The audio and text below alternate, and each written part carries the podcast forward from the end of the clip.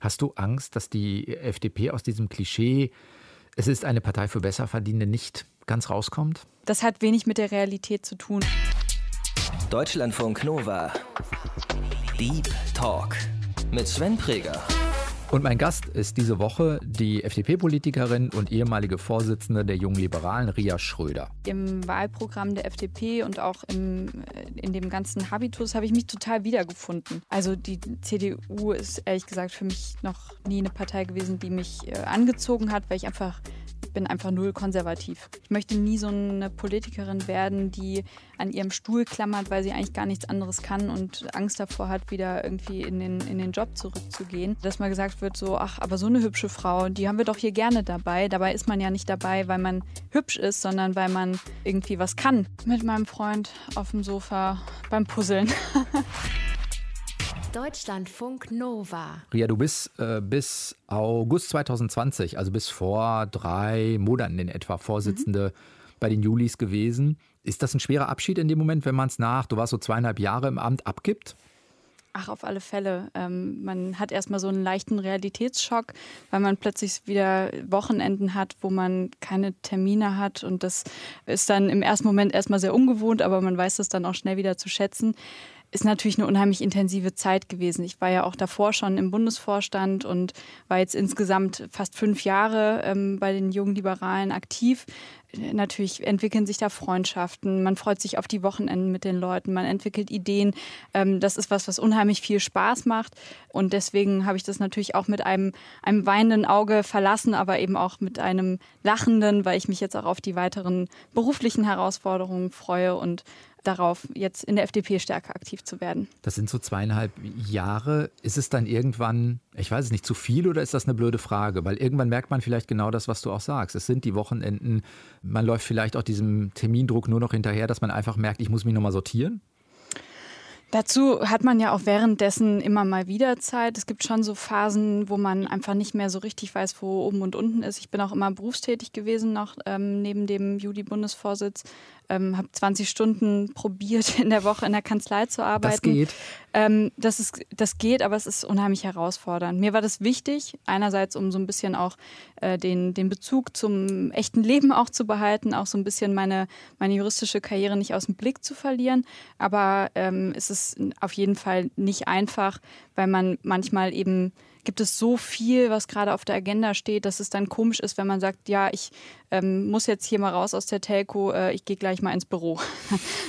so. Gab es einen, weiß nicht, besten Moment und oder schwierigsten Moment in der Zeit, wo du nochmal gemerkt hast, das ist jetzt geil, weil auch was funktioniert, aber vielleicht auch, boah, da stoße ich nochmal an eigene Grenzen? Mm, also es gab viele richtig gute Momente immer dann, wenn man auch das Gefühl hat, äh, dass die Ideen, die man entwickelt hat, auch ähm, gewertschätzt, erst ernst genommen werden und vielleicht auch Realität werden. Das ist total großartig. Vielleicht irgendwie wenn ich darf, drei Beispiele. Mach mal. Ähm, genau, also äh, wir haben ähm, bei unserem Juli-Bundeskongress 2019 im Herbst haben wir beschlossen, die Hisbollah als Terrororganisation und zwar insgesamt anzuerkennen. Ähm, und ich sage mal, ist jetzt ein irgendwie ein bisschen rausgepickt, bisschen random, aber ähm, das ist was, worüber wir viel diskutiert haben. Wir haben irgendwie eine Partnerorganisation im Libanon und ähm, Außenpolitik ist für uns ein total wichtiges Thema. Vielleicht ein kleiner Punkt, aber den haben wir dann direkt in die FDP getragen. Ich habe das in, im äh, Bundesvorstand eingebracht und irgendwie zwei Wochen später wurde das im Parlament diskutiert und beschlossen. So. Mhm. Und dann, dann denkt man so, wie cool. ähm, großartig, dass wir da den Anstoß auch äh, mitzugegeben haben. Ähm, anderer Punkt ist, wir haben ähm, bei der Europawahl haben wir viel dran gesetzt, unsere Juli-Spitzenkandidatin Svenja Hahn damals auf der Liste irgendwie zu positionieren. Das ist eine junge Frau, die war damals 30 und ähm, so war vorher Europavorsitzende von uns, aber es ist natürlich schwierig, bei so einer Liste sich dann da auch durchzusetzen. Und die hat es dann geschafft, da auf Platz zwei auch wirklich antreten zu dürfen, ist jetzt heute Europaparlamentarierin. Wer die braucht ja auch einen Listenplatz, der nutzt, also Genau, die dann auch genau. ins Parlament kommt. Dann nutzt Genau. Platz 28 dann irgendwann nichts. Ne? Ja, und ich sage mal so, wir haben fünf Abgeordnete von der FDP im Europäischen Parlament. Äh, davon sind zwei Julis und eine ist eben Svenja, unsere Spitzenkandidatin. Das ist ein super Moment, weil man weiß, ich kann diesen Wahlkampf mit vollem Elan machen, weil ich weiß, da wird jemand sitzen aus meiner Generation, der meine Probleme kennt, der die Sicht von jungen Menschen kennt und der wird sich für, für, für uns einsetzen.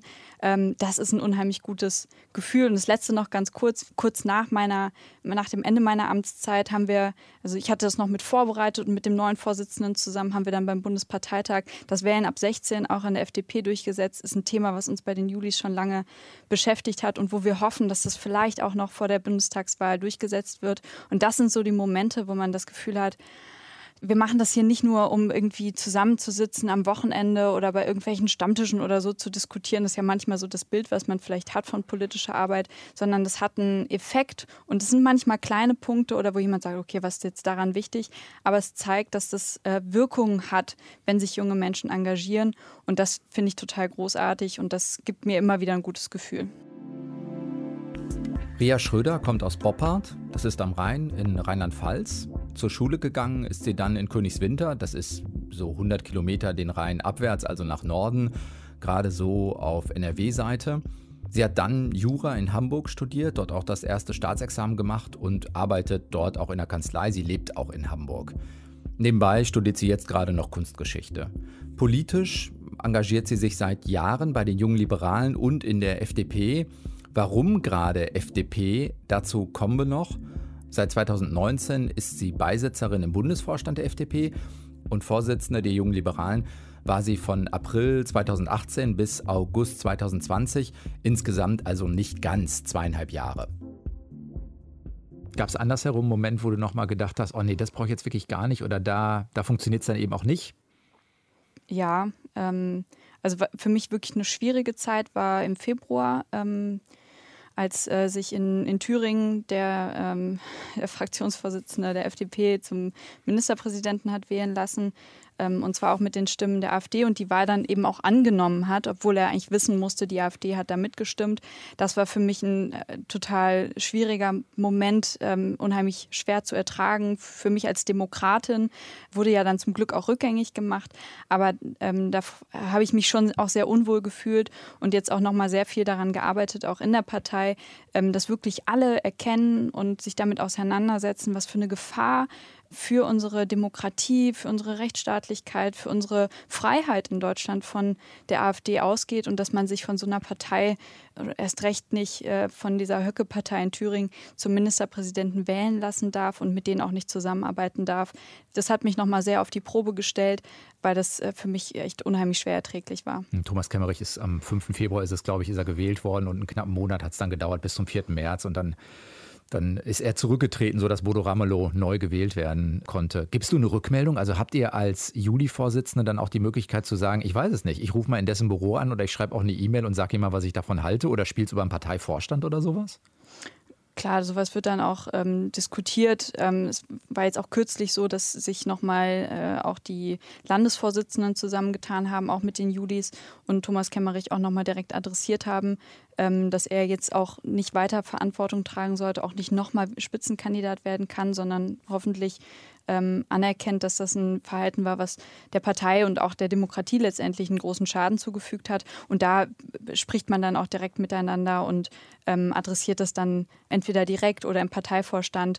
Also das ist äh, auch total wichtig, finde ich. Kriegt ihr mit, was dahinter steckt in dem Moment? Also kriegt ihr mit, ob es vielleicht jemand ist, der Grenzen austesten will oder denkt vielleicht auch egoistisch, hier habe ich eine persönliche Chance, Ministerpräsident zu werden? Also wichtig ist ja auch die Mechanismen und Motivation dahinter zu erkennen, damit man in Zukunft dagegen arbeiten kann. Manche Leute kennt man natürlich auch äh, vorher. Wir, wir, arbeiten ja zusammen. Wir haben auch im Wahlkampf in Thüringen mitgeholfen und ähm, den äh, Thomas Kemmerich ja auch da aus, aus voller äh, Kraft unterstützt, weil wir fanden, das war irgendwie ein cooler Typ und die Kampagne war super und ähm, der hatte gute Themen. Deswegen ist es dann manchmal schon sehr schade, wenn man dann ähm, das heißt, ja, das so ihr auch überrascht nicht, wird. Das habt ihr nicht kommen sehen. Nein, überhaupt nicht. Und ähm, ich verstehe es auch ehrlich gesagt bis heute nicht. Warum sollte es die FDP für dich sein? Also ich durfte tatsächlich bei der Bundestagswahl 2013 das erste Mal wählen. Oh nein. Damals mit 21. Schiefgegangen, glaube ich, für die FDP, wenn ich das gerade richtig im Kopf habe. Ja, genau. Das war, ähm, aber deswegen auch für mich sehr prägend. Aber ähm, deswegen habe ich mich in dem Jahr vorher sehr stark damit auseinandergesetzt. Ne? Ich wusste, ich habe jetzt äh, dieses Wahlrecht und ich möchte das gerne auch ähm, sehr verantwortungsvoll ausnutzen. Und deswegen habe ich mich unheimlich intensiv auch mit den Wahlprogrammen beschäftigt. Hast du die wirklich bestellt? Gesagt, ich gucke mir es an? Ach, das gab es ja im Internet Ja, zum Glück auch eben. damals schon. Also muss man sich nicht bestellen. Ja, aber- aber ähm, ich hatte natürlich schon so eine, so eine gewisse Ahnung. Ich wusste auch, was kommt für mich auf jeden Fall nicht in Frage. Nämlich? Ähm, also die CDU ist ehrlich gesagt für mich noch nie eine Partei gewesen, die mich äh, angezogen hat, weil ich einfach, ich bin einfach null konservativ. So und ähm, so, ich fand das immer, also die machen sicherlich auch ganz gute Sachen. Auch die Wirtschaftspolitik fand ich jetzt nicht immer schlecht. Ähm, aber deswegen war das für mich raus. Also habe ich mir mal die Grünen, die SPD und äh, die Liberalen eben angeschaut. Ähm, und war ehrlich gesagt ein bisschen überrascht, ähm, weil ich im Wahlprogramm der FDP und auch im, äh, in dem ganzen Habitus habe ich mich total wiedergefunden. Erklär. Ähm, Inwiefern? also, also dieses Menschenbild, dass Menschen äh, Individuen sind, die selbstbestimmt handeln können sollten, die eigenverantwortlich ähm, Entscheidungen treffen, die für sich und für ihre Familie oder für andere Menschen Verantwortung übernehmen und sich darin auch, auch weiterentwickeln und entfalten können, möglichst frei. Das ist was, was mir eigentlich schon immer so ein bisschen gelegen hat. Ne? Also Individualismus war mir schon immer wichtig, mir nicht von anderen sagen zu lassen, wie ich mein Leben führen soll, sondern das selber entscheiden zu können, aber auch zu sehen, dass ich dafür vielleicht irgendwie Entscheidungen treffen, Dinge lernen muss und ähm, dass man eben auch nicht immer nur erfolgreich ist. Das habe ich da total wiedergefunden und war dann eben überrascht deshalb, weil die Kampagne damals mit irgendwie dem Spitzenkandidaten Rainer Brüderle so gar nicht dazu passte aus meiner Sicht.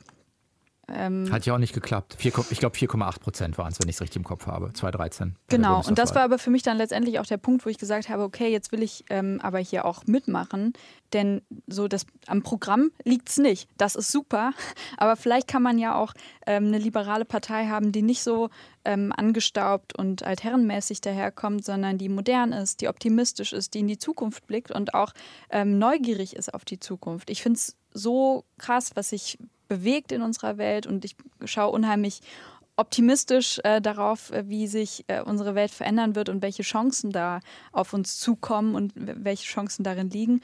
Daran habe ich dann probiert, auch mitzuarbeiten in der FDP und ich finde, wir haben das auch mit dem ganzen Leitbildprozess, den wir eben nach der verlorenen Bundestagswahl eingeleitet haben, auch, finde ich, hervorragend hinbekommen, wirklich so ein, auch ein, neuen, ein neues Gefühl zu vermitteln. Und ähm, deswegen war das sozusagen auch mein, mein Eintritt ähm, in die FDP so ein bisschen schmerzhaft, aber das lehrt einen ja auch eine gewisse Demut und ähm, sind viele Überzeugungstäterinnen und Überzeugungstäter, die damals Mitglied geworden sind.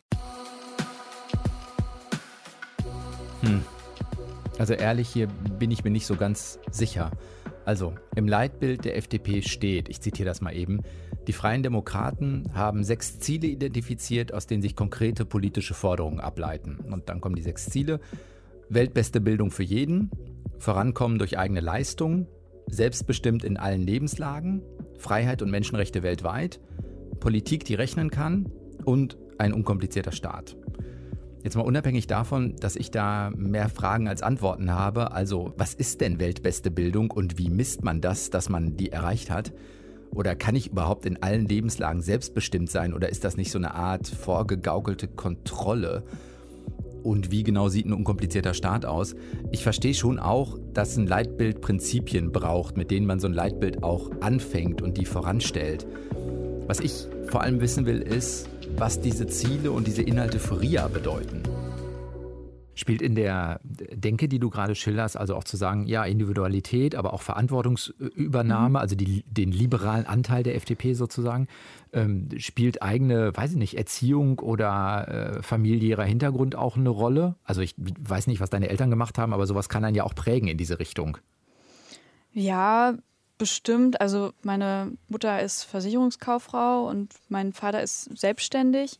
Aber also bei uns hat zu Hause Politik auch nie eine große Rolle gespielt. Also ich habe vier Geschwister und äh, irgendwie mein älterer Bruder war auch mal irgendwie kurzzeitig bei der Jungen Union, glaube ich, aber eher, weil er dachte, dass ähm, weil da seine Freunde irgendwie waren. Und also es war. Das ist kein schlechter jetzt, Grund. Ähm, ja, ja, auf alle Fälle. Es gibt viele gute Gründe, sich politisch zu engagieren. Ähm, nee, und deswegen, also ich bin sicherlich auch durch meine Freunde geprägt worden. An der Uni haben wir viel über Politik diskutiert, aber ich glaube nicht, dass jetzt so mein, mein Elternhaus ähm, so stark das mit, mitgeprägt hat, dass ich irgendwie politisch aktiv werde. Sicherlich so diese, ich sag mal, diesen Individualismus und äh, den, das Vertrauen in den, in den Menschen und ähm, äh, vielleicht auch, dass, dass Bildung einen hohen Stellenwert hat. Das sind natürlich Dinge, die man auch ähm, von zu Hause mitnimmt. Hm. Du hast äh, Brüderle als Spitzenkandidaten selbst angesprochen. Ich glaube, 2012 ist bekannt geworden, dass er eine Sternreporterin da, glaube ich, damals mit sexistischen Sprüchen äh, der begegnet ist. Das war das eine. Jetzt hast du gerade gesagt, naja, man muss vielleicht auch nochmal gucken, wie man das anders kommunizieren kann. Jetzt macht Christian Lindner gegen Linda Teuteberg den nächsten sexistischen Spruch.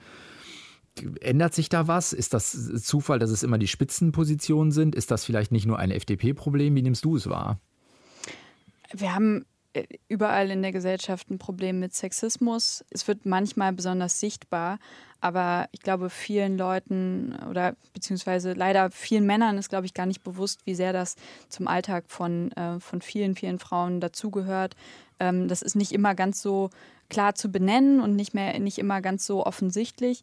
Aber äh, das fängt an dabei, dass irgendwelche wildfremden Leute irgendwie einem äh, hinterherpfeifen oder aber das geht auch damit weiter, dass man vielleicht, äh, sei es in der Partei oder auch im Job natürlich oder an der Uni, dass man äh, irgendwie ausgeschlossen ist oder dass man ähm, auf sein Aussehen reduziert wird, äh, dass mal gesagt wird, so, ach, aber so eine hübsche Frau, die haben wir doch hier gerne dabei. Dabei ist man ja nicht dabei, weil man hübsch ist, sondern weil man äh, irgendwie was kann und sich das auch erarbeitet hat. Und ähm, das, also so ein gewisser Alltagssexismus, den erlebt man äh, leider, finde ich, noch viel zu häufig. Und das ist ein gesellschaftliches Problem. Und ich glaube, da hat die Gesellschaft auch in den letzten Jahren, auch durch diese MeToo-Debatte, ähm, große Fortschritte gemacht. Es gab vor einer Weile ähm, von Palina Roschinski und Sophie Passmann so ein Video, ähm, wo sie äh, Männerwelten hieß das, glaube ich. Das war, glaube ich, ähm, Joko und Klaas haben die 15 Minuten, die sie bei ProSieben gewonnen haben, der Ausstellung gewidmet. Dann Genau, aber ich ja. finde es schon richtig wichtig, auch darauf hinzuweisen, nein, nein, wer das, wer das umgesetzt Ich wollte den Kontext, genau. genau. das war der Kontext, richtig. Ja. Und äh, zu viert haben sie es dann umgesetzt und produziert. Es sollte nicht der Hinweis auf Joko und Klaas sein, sondern nur erklären, ja. äh, in, auf welchem Sendeplatz ist es gelaufen. Das war der, der Hintergrund. Das ist richtig, nur das war zum Teil ja auch eine Debatte, dass hinterher gesagt wurde, Joko und Klaas haben das so toll gemacht. Ähm, und damit ja letztendlich auch der Anteil eben gerade der Frauen minimiert worden ist und so ein bisschen weggewischt wurde, ähm, was auch letztendlich ja ein, ich sag mal, ein Muster ist, äh, was man äh, immer mal wieder mhm. an vielen Stellen erkennt, dass irgendwie ja, die Punkt. Arbeit von einem Mann besonders gelobt wird oder hervorgehoben wird und die von einer Frau vielleicht gesagt wird, ja, das, da, das war ja eine tolle Teamarbeit.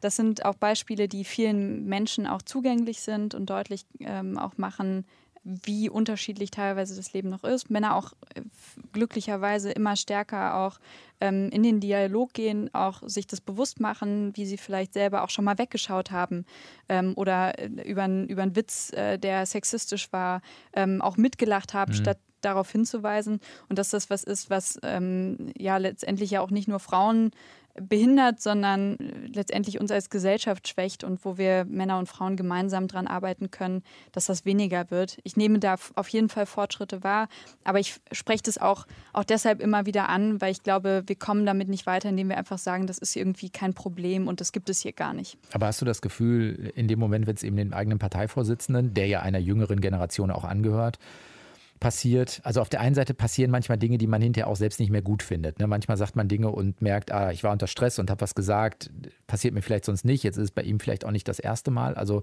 gibt es dann doch nochmal eine Rückmeldung, lieber Christian, das ist nicht ganz so schön? Klar, also es gab da auch eine große Empörung drüber. Ich sage mal, es war ja das Zusammenspiel zwischen dem, was er gesagt hat.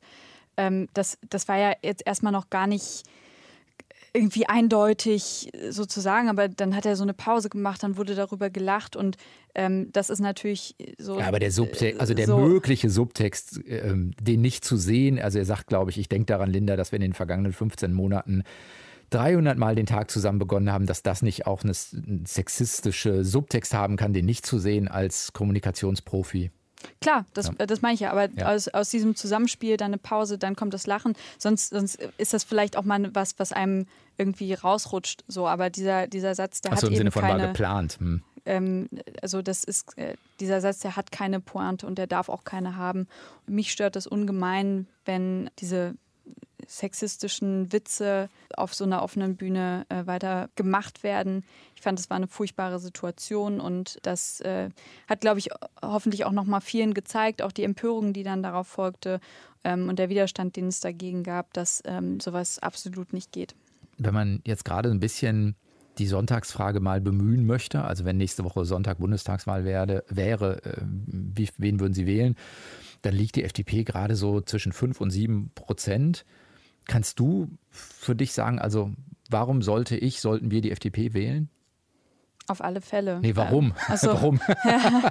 Also ähm, Das Ob war mir schon klar, dass du das unterstützen würdest. Genau, unbedingt. Nein, also genau. Ich glaube, wir haben zum einen in der aktuellen Situation ähm, wird nochmal deutlich, wie wichtig unsere Demokratie ist, wie wichtig unsere Freiheit ist, auch dann, wenn wir uns in so einer extremen Situation finden, wo wir durch die Corona-Pandemie zum Teil auch bereit sein müssen, unsere Freiheit einzuschränken, um andere zu schützen. Aber dass das zum Beispiel verhältnismäßig sein muss, dass das ähm, nicht auf Kosten eben von vielen, vielen Existenzen gehen darf. Ähm, da ist es, glaube ich, äh, total wichtig, auch eine Kraft zu haben, die das Regierungshandeln auch hinterfragt, auch wenn es manchmal ein bisschen nervig einem erscheint. Aber ähm, ich glaube, das ist äh, auch Aber die das Aufgabe gilt ja für von jede Opposition. Oppositionspartei, genau. Ja. Genau.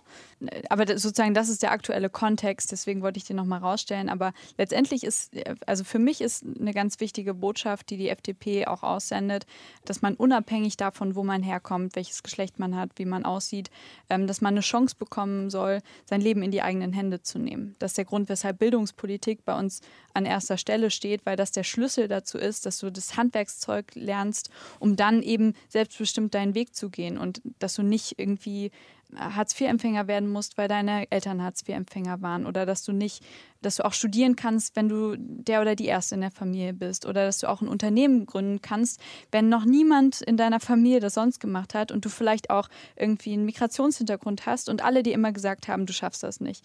Dann ist die FDP die Partei, die sagt, wir wollen, dass du diesen Weg gehen kannst und ähm, es nicht entscheidend ist, ähm, was vielleicht andere dir sagen, was du kannst, sondern ähm, wir wollen dir den Weg ebnen, Hürden aus dem Weg räumen und dir die Chance geben, selber derjenige zu sein, der Pilot oder die Astronautin deines Lebens. Aber hast du das Gefühl, das sind, das sind ja die etwas klassischeren liberalen Werte der FDP, wo man vielleicht jetzt, Stichwort Neoliberalismus, auch in den letzten Jahren so ein bisschen zumindest die Wahrnehmung gehabt hat, ah, das rückt so ein bisschen in den Hintergrund. Hast du das Gefühl, das ist auch die Botschaft, die draußen ankommt? Also wenn man jetzt Menschen fragen würde, auf der Straße weiß ich nicht, was passiert, wofür steht die FDP? Glaubst du, dass diese ja, Eigenverantwortlichkeit ähm, auch wirklich so ein bisschen, ja, lebe deinen Traum hört sich jetzt groß an, aber so, dass das die, dass das die Botschaft wäre, glaubst du, das kommt an? Ich glaube, im Moment ist vor allem die Frage, also alles dominiert im Moment diese Corona-Pandemie, deswegen bin ich damit eben eingestiegen. Ähm, und äh, viele Menschen gucken gerade gar nicht so sehr nach den Parteien, sondern die gucken vor allem, welche Verordnungen werden irgendwie von der Regierung ähm, erlassen. Ähm, aber klar, also dass die FDP jetzt nochmal sozusagen einfach gesprochen, auf der einen Seite für ähm, wirtschaftliche Freiheit steht, aber auf der anderen Seite eben auch für gesellschaftliche Freiheit, für freie Entfaltung der Persönlichkeit und für die Bürgerrechte, die dafür die Voraussetzung sind. Das ist, glaube ich, schon was, was vielen Menschen ähm, bewusst ist. Und das andere ist die Frage, wie schafft man es, ähm, Menschen damit auch wirklich ähm, zu erreichen und diese Geschichten, die ähm, das am Ende ermöglicht, äh, auch zu erzählen. Und das ist was, ähm, was, äh, finde ich, auch in den letzten Monaten so ein bisschen in den Hintergrund geraten ist, auch durch die Pandemie, aber wo ich ähm, mir wünsche und auch mit daran arbeite, ähm, dass wir das gerade im nächsten Jahr auch mit Hinblick auf die Bundestagswahl nochmal stärker herausstellen. Wir haben äh, für jeden unserer Gäste so eine kleine Spontanitätsübung vor. Wir haben so ein paar Sätze, die, wenn das möglich ist, ähm, versucht die mal zu ergänzen, wenn das geht. Äh, am besten abschalten kann ich. Mit meinem Freund auf dem Sofa beim Puzzeln. Äh, wirklich im, im, Im echten Sinne puzzeln? Also puzzelt ihr Puzzle? Das ist unsere Pandemiebeschäftigung. Ja, Was, pu was puzzelt ihr? Ach so, 1000, 1500 Teile, Puzzle, irgendwelche ähm, Gebäude, die Elbphilharmonie haben wir letztens gepuzzelt. ja. Seid ihr Randpuzzler? Also fangt ihr mit den Randstücken an und äh, oder seid ihr Sortierer nach dem Motto, ah, das Gebäude hat immer die und die Farbe und äh, wir sortieren schon mal die, die Stücke in eine Ecke? beides, aber wir fangen natürlich trotzdem mit dem Rand an. Ähm, aber äh, da kann ich auch noch mal ein, äh, eine kleine Empfehlung. Exit-Puzzle haben wir jetzt entdeckt. Ähm, die sind, das sind so speziellere, wo auch so ein Rätsel noch mit dabei ist. Und da ist der Rand das Schwierigste. Und das finde ich total großartig. Zweiter Satz. Die FDP in zehn Jahren ist? Eine ähm, moderne Zukunftspartei, die sich damit beschäftigt, noch mehr Menschen äh, den sozialen Aufstieg zu ermöglichen durch die beste Bildung der Welt. Zum Hintergrundgespräch würde ich am liebsten mal treffen? Äh, Jacinda Ardern, die neuseeländische Ministerpräsidentin, die ich ganz großartig finde. Was fasziniert dich an ihr? Ähm, ich finde den Stil und die Art, wie sie Politik macht ähm, und wie sie auch ähm, Macht und äh, äh also Vorstellung von Macht eigentlich in Frage stellt, indem sie nämlich auch verletzlich sein kann ähm, und das auch mit Gesten zum Ausdruck bringt, wie bei diesem Attentat in Christchurch, wo sie ähm, sich auch mit viel Kritik äh, auf sich gezogen hat, indem sie einen Hijab angezogen hat und zu der muslimischen Gemeinde gegangen ist und mit ihnen getrauert hat. Das sind, finde ich, so starke Symbole, die sie auch eben verletzlich zeigen, aber die am Ende nur zeigen, wir sind eine Gesellschaft, wir lassen uns nicht entzweien. Und ähm, diese Solidarität, ähm, das fand ich unheimlich stark. Auch das Kabinett, was sie jetzt aufgestellt hat, unheimlich pragmatische Politikerin, die aber in ganz vielen Themen vorausgeht und auch zeigt, dass man kein Arschloch sein muss, um sich äh, in der Politik nach vorne zu arbeiten. Und äh, damit finde ich ein Vorbild nicht nur für junge Frauen ist, sondern eigentlich für alle. Schwarz-grüne Regierung nach der nächsten Bundestagswahl, fände ich. Oh Gott, ich hätte echt äh, die Befürchtung, dass dann ähm, alles so weitergeht wie bisher, vielleicht ein bisschen grüner. Ich würde mir ehrlich gesagt eigentlich wünschen, dass nicht nur die GroKo endlich abgelöst wird, sondern dass auch mal die CDU vielleicht nicht an der Regierung beteiligt ist, damit wir in ganz vielen Bereichen, sei das im Bereich Bürgerrechte, sei das im Bereich Bildung, sei das bei der Digitalisierung, endlich vorankommen. Ähm, da mache ich mir große Sorgen, ob das noch mit der CDU klappt. Und äh, CDU und Grüne würde auf jeden Fall bedeuten, mehr ähm, staatliche, äh, staatlichen Fokus, weniger Vertrauen in die Menschen. Und das finde ich nicht gut. Du bist ähm, selbst bei der Hamburger Bürgerschaftswahl 2020, also dieses Jahr im Februar, angetreten. Mhm. Die FDP ist nicht äh, eingezogen in die Bürgerschaft und du warst, glaube ich, auf Platz 7 der Liste. Ist das was, wo du vorher weißt, ja, letztendlich du kennst die Umfragen, du kennst deinen eigenen Listenplatz, ich versuch's mal? Oder ist es doch so, dass nach dem Motto, wenn ich antrete, dann gebe ich es auch alles, dann will ich es auch, dann muss ich aber auch mit vielleicht der schärferen Enttäuschung hinterher klarkommen? Also natürlich habe ich da alles gegeben. Ähm, wir haben auch ein Wahlsystem in Hamburg, wo ähm, kumuliert und panaschiert wird. Das heißt, ich ähm, habe mich sozusagen von Platz 7 auch auf Platz 3 vorgearbeitet durch meine persönlichen Stimmen und wäre bei 5 Prozent auch drin gewesen. Ähm, das ist, ist natürlich eine große Enttäuschung, weil man ja auch antritt, weil man was verändern möchte. Aber äh, ich hab's, wir haben vorhin darüber gesprochen, ich bin 2013, ähm, habe ich angefangen, mich politisch zu engagieren. Ich weiß, äh, dass man in der Politik davon abhängig ist, dass Menschen, dass man Menschen überzeugen kann. Und das äh, gelingt nicht immer. Manchmal hat man es nicht in der Hand. Wir haben eben über den 5. Februar auch schon mal gesprochen. Mhm. Ähm, und äh, das ist nichts, wo man sagen kann, das will ich jetzt unbedingt mein Leben lang machen, ähm, sondern ich finde es genau richtig, dass darüber die Wählerinnen und Wähler entscheiden. Und das bedeutet eben auch manchmal, dass man nicht erfolgreich ist. Da muss man eben probieren, beim nächsten Mal noch ein besseres Angebot zu machen. Das heißt, das ist für dich aber auch der Grund zu sagen, du hast ganz am Anfang mal gesagt, die juristische Karriere will ich auch nicht aufgeben.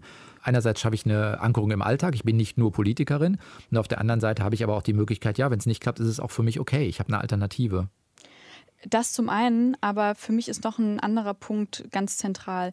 Ähm, ich bin nämlich davon überzeugt, dass man politisch unabhängiger ist, wenn man nicht mhm. darauf angewiesen ist, gewählt zu werden. Ich möchte nie so eine Politikerin werden, die äh, an ihrem Stuhl klammert, weil sie eigentlich gar nichts anderes kann und Angst davor hat, wieder irgendwie in den, in den Job zurückzugehen, sondern ähm, ich möchte Politik immer machen als eine positive Entscheidung, weil es was gibt, was ich verändern möchte, ähm, aber nichts, was ich machen muss, weil ich es nicht anders kann. Und auch die Möglichkeit haben, vielleicht, wenn ich an einem Punkt ähm, sage, das kann ich hier nicht mittragen, Sabine Leuthäuser-Schnarrenberger ist da für mich ein Vorbild, die beim großen Lauschangriff äh, gesagt hat, das mache ich hier nicht mit, dann trete ich zurück als Ministerin damals, als Justizministerin.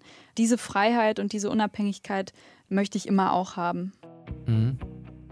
Das glaube ich ihr. Und das finde ich auch persönlich gut und richtig.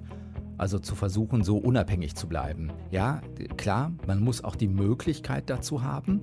Und BerufspolitikerInnen werden jetzt wahrscheinlich auch zu bedenken geben, dass es schwierig sein dürfte, nebenbei zu arbeiten, weil unabhängig davon, dass das ja auch mögliche Interessenskonflikte mit sich bringt, oder dass es auch schwierig ist, wenn ich nicht nebenbei arbeite, die Kontakte, solange ich politisch aktiv bin, so lange und gut aufrechtzuerhalten, dass ich auch jederzeit wirklich gehen kann und zurückkehren kann in meinen Job.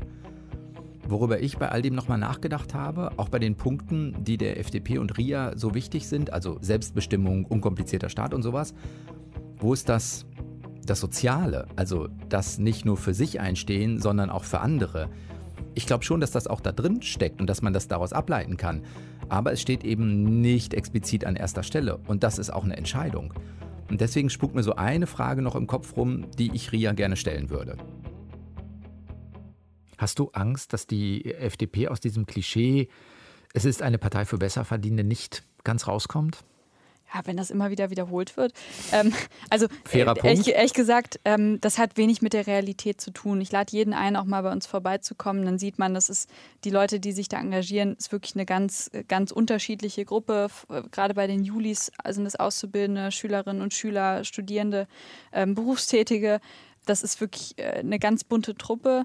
Und ähm, es gibt viele, die auch daran mitarbeiten, sich auch diesem, diesem Klischees zu entziehen und zu sagen, es geht hier wirklich darum, jedem Einzelnen den Aufstieg zu ermöglichen. Und das bedeutet ja auch gerade, dass man sich um diejenigen, die vielleicht schon den Aufstieg geschafft haben, muss man sich ja weniger kümmern sozusagen. Da geht es weniger darum, die Chancen zu ermöglichen, als bei denen, die vielleicht gerade erst anfangen. Hast du äh, aus dem Umfeld eine Rückmeldung von Freunden, die darüber irritiert sind, dass man sich in einer, in einer Partei engagiert, nach dem Motto, ach komm, das ist doch viel Ehrenamt, viel Zeit, die drauf geht, vielleicht wenig Veränderung, die Energie könntest du woanders effektiver einsetzen oder sowas?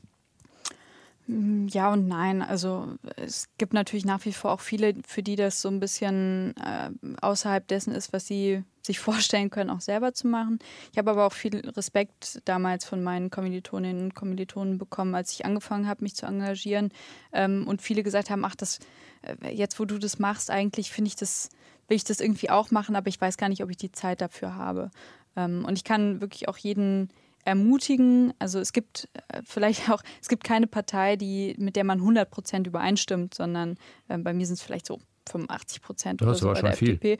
Ähm, so, und dann arbeitet man ja daran, dass es noch besser wird. Und man braucht auch nicht unheimlich viel Zeit. Ähm, das ist ja der ungewöhnliche Fall, dass man als Bundesvorsitzende ist man natürlich 30, 40 Stunden die Woche da unterwegs, aber ansonsten ähm, auch nicht. Aber es ist ein unheimlich gutes Gefühl, wenn man eben nicht nur, wie ich das vorher gemacht habe, irgendwie auf der Couch sitzt und Nachrichten schaut oder irgendwie liest und sich ärgert und das Gefühl hat, das ist hier alles, alles blöd, sondern es ist ein unheimlich gutes Gefühl, wenn man, wenn was passiert, was einem nicht passt, dass man daran auch was ändern kann und an dieser Veränderung mitwirken kann.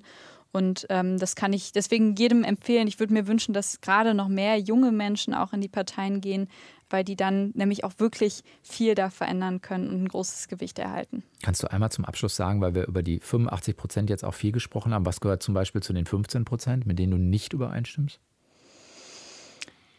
Also ein Thema, über das ich viel ähm, nachdenke und auch noch keine äh, so richtig ähm, gute Lösung gefunden habe, ist ähm, so das Thema äh, Erbschaften. Wie wird das verteilt in, äh, in Deutschland? Ähm, und wie können wir dafür sorgen, dass äh, wir nicht in so eine feudale Gesellschaft geraten, sondern wo wirklich jeder die Chance hat und es nicht vom Einkommen oder dem Vermögen der Eltern abhängig ist. Ähm, das ist was, wo wir uns äh, ja wo ich mich sehr viel mit beschäftigt habe und wo wir in der FDP bisher immer so ja, das aktuelle System ganz okay finden ähm, und wo ich gerade auch so ein bisschen anfange, Debatten darüber anzustoßen ähm, und ähm, genau, mich freue, wenn wir da irgendwann auch mal eine, eine Lösung entwickeln, die besser ist als das jetzige System. Weil das jetzige System so ein bisschen dafür sorgt, dass die Schere weiter auseinandergeht, um das zu verhindern oder mit welcher Zielsetzung? Genau, also mhm. wir haben. Ähm, Wollte ich nur verstehen. Ja. Genau, also es ist so, dass, ähm, dass Arbeit in Deutschland ähm, wesentlich höher besteuert wird als, äh, als Erbschaften Und ähm, ich finde, dass äh, sozusagen Arbeit muss sich lohnen. Jeder, der äh, morgens aufsteht und äh, sozusagen seinen, seinen Job macht, der, der muss davon auch was haben. Und äh, zwar mehr als jemand, der sozusagen nichts dafür getan hat, auch wenn natürlich der Erblasser dafür viel getan hat. Da müssen wir irgendwie eine Lösung finden. Und ähm, genau darüber denke ich viel nach. Deine Rolle im Wahlkampf nächstes Jahr schon klar? Bundestagswahlkampf meine ich jetzt. Nee, ist noch nicht klar. Also wir wählen auch im äh, Frühjahr einen neuen Bundesvorstand. Mal schauen, ob ich da wieder antrete, dann nicht mehr eben als Juli-Vorsitzende. Und in Hamburg ist auch gerade einiges im Umbruch. Da ist auch noch nicht klar, wie meine Rolle sein wird. Ich habe auf jeden Fall Lust, mich weiter zu engagieren. Ähm, genau, aber das äh, ist, noch, ist noch ein bisschen in der Zukunft, wie genau das aussehen wird. Sagt Ria Schröder, ist FDP-Politikerin, unter anderem ehemalige Vorsitzende der Jungen Liberalen gewesen, war diese Woche zu Gast im Deep Talk. Dankeschön für das Gespräch. Danke dir. Das war der Deep Talk für diese Woche. Ich bin Sven Preger und wünsche euch eine gute Zeit. Ciao. Deutschlandfunk Nova. Deep Talk. Jeden Mittwoch um 20 Uhr. Mehr auf deutschlandfunknova.de.